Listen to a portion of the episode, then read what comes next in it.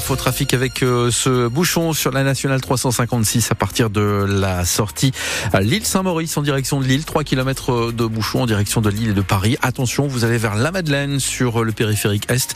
Vous êtes à l'arrêt à partir de la sortie, bien avant même d'ailleurs la sortie euh, gare Lille Europe. On fait un point complet sur les conditions de circulation après les infos de 18h avec vous, Dilson et là.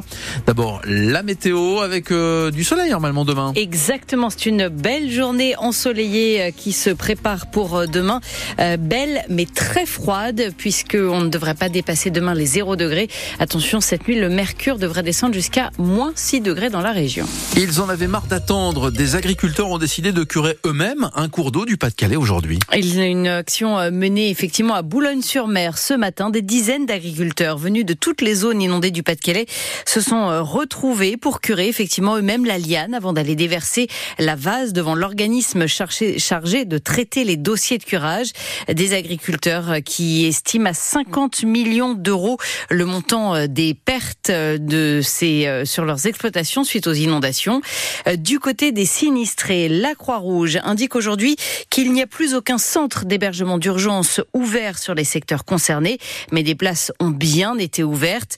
Le ministre délégué au logement, le nordiste Patrice Vergrit, a également annoncé ce matin que 470 places d'hébergement d'urgence ont été ouvertes pour les sinistrés du Pas-de-Calais, alors que la Canche et la Lys Plaine sont toujours en vigilance orange au cru.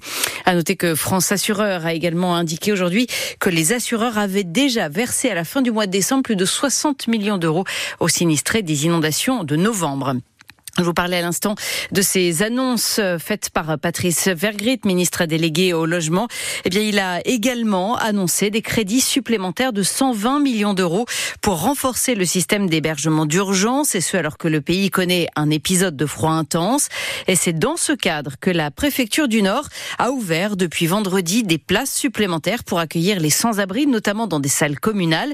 Ça a été le cas, par exemple, à Fâche-Tuménil, juste à côté de l'île, comme nous l'explique son maire, on a été contacté euh, en fin de semaine dernière pour euh, euh, mettre à disposition une de, un de nos équipements, là en l'occurrence une salle des fêtes, pour pouvoir pour pouvoir accueillir les personnes de 18h à, 9h le lendemain matin. Dans cette salle, c'est à peu près une trentaine de personnes qui peuvent être accueillies et c'est la protection civile qui gère l'ensemble de l'accueil, donc qui a tout ce qu'il faut en, matériel, par exemple, ils ramènent des douches après, et ils peuvent profiter évidemment de, de, tous les équipements de la salle, euh, des cuisines, ce genre de choses. Mhm. Euh, donc là, pour le coup, la préfecture réquisite, enfin, nous demande euh, la, mise à disposition de la salle et après, c'est eux qui gèrent l'ensemble de l'accueil.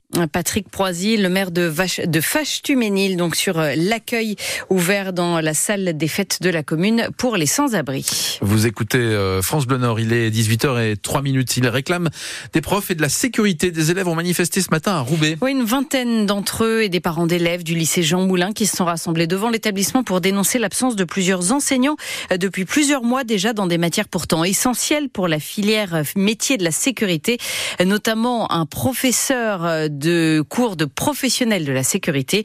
Il réclame aussi davantage de sécurité dans l'établissement après l'agression d'une élève juste avant les vacances.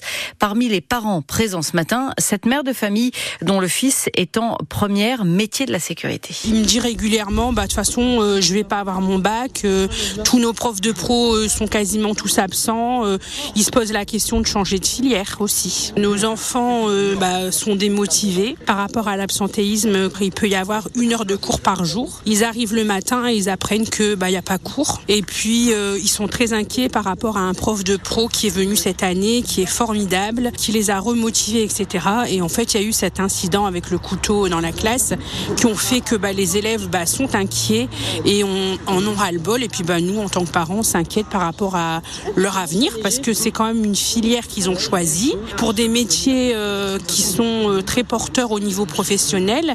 Et euh, du coup, bah, là, on se dit, bah, des profs absents, des profs absents, c'est un peu pénible. Un témoignage recueilli par Stéphane Barbero, le proviseur du lycée ainsi qu'un représentant du rectorat sont allés à la rencontre des élèves et des parents ce matin et ils ont promis un dialogue constructif avec une réunion qui sera organisée prochainement. Une entrée chahutée ce matin pour des milliers d'étudiants des universités de Lille et d'Artois, elles ont dû évacuer une partie de leurs étudiants suite à des alertes à la bombe visant le site d'Arras ainsi que le campus de Pont-de-Bois. Faut-il s'attendre à l'annonce imminente d'un remaniement gouvernemental? La première ministre Elisabeth Borne a en tout cas été reçue une heure à l'Elysée par Emmanuel Macron cet après-midi sans que rien ne filtre de leur entretien. Les rumeurs évoquent désormais Gabriel Attal, l'actuel ministre de l'Éducation nationale, comme probable successeur. Vous écoutez France Bleu Nord, 15h18, 18h05 minutes. Maintenant, vous pouvez rire si vous voulez. On a appris aujourd'hui, la nouvelle n'est pas très réjouissante, du décès euh, d'une légende allemande de football. Franz Beckenbauer, surnommé le Kaiser, qui s'est éteint à l'âge de 78 ans, le joueur champion du monde euh, comme joueur en 74, puis sélectionneur en 90, qui avait donc été sélectionneur de la Mannschaft de 84 à 90. On va évidemment y revenir, je pense, dans quelques minutes dans Tribune Nord, comme on évoquera le tirage au sort des 16e de finale de la Coupe de France qui aura lieu à 19h ce soir avec toujours quatre clubs nordistes en lice, notamment les amateurs de Féniol-Noix. Et puis je termine avec un mot du rallye Dakar en Arabie Saoudite et ça va plutôt bien pour le nordiste Adrien Van Beveren qui a pris ce matin la troisième place du classement moto à l'issue de la troisième étape.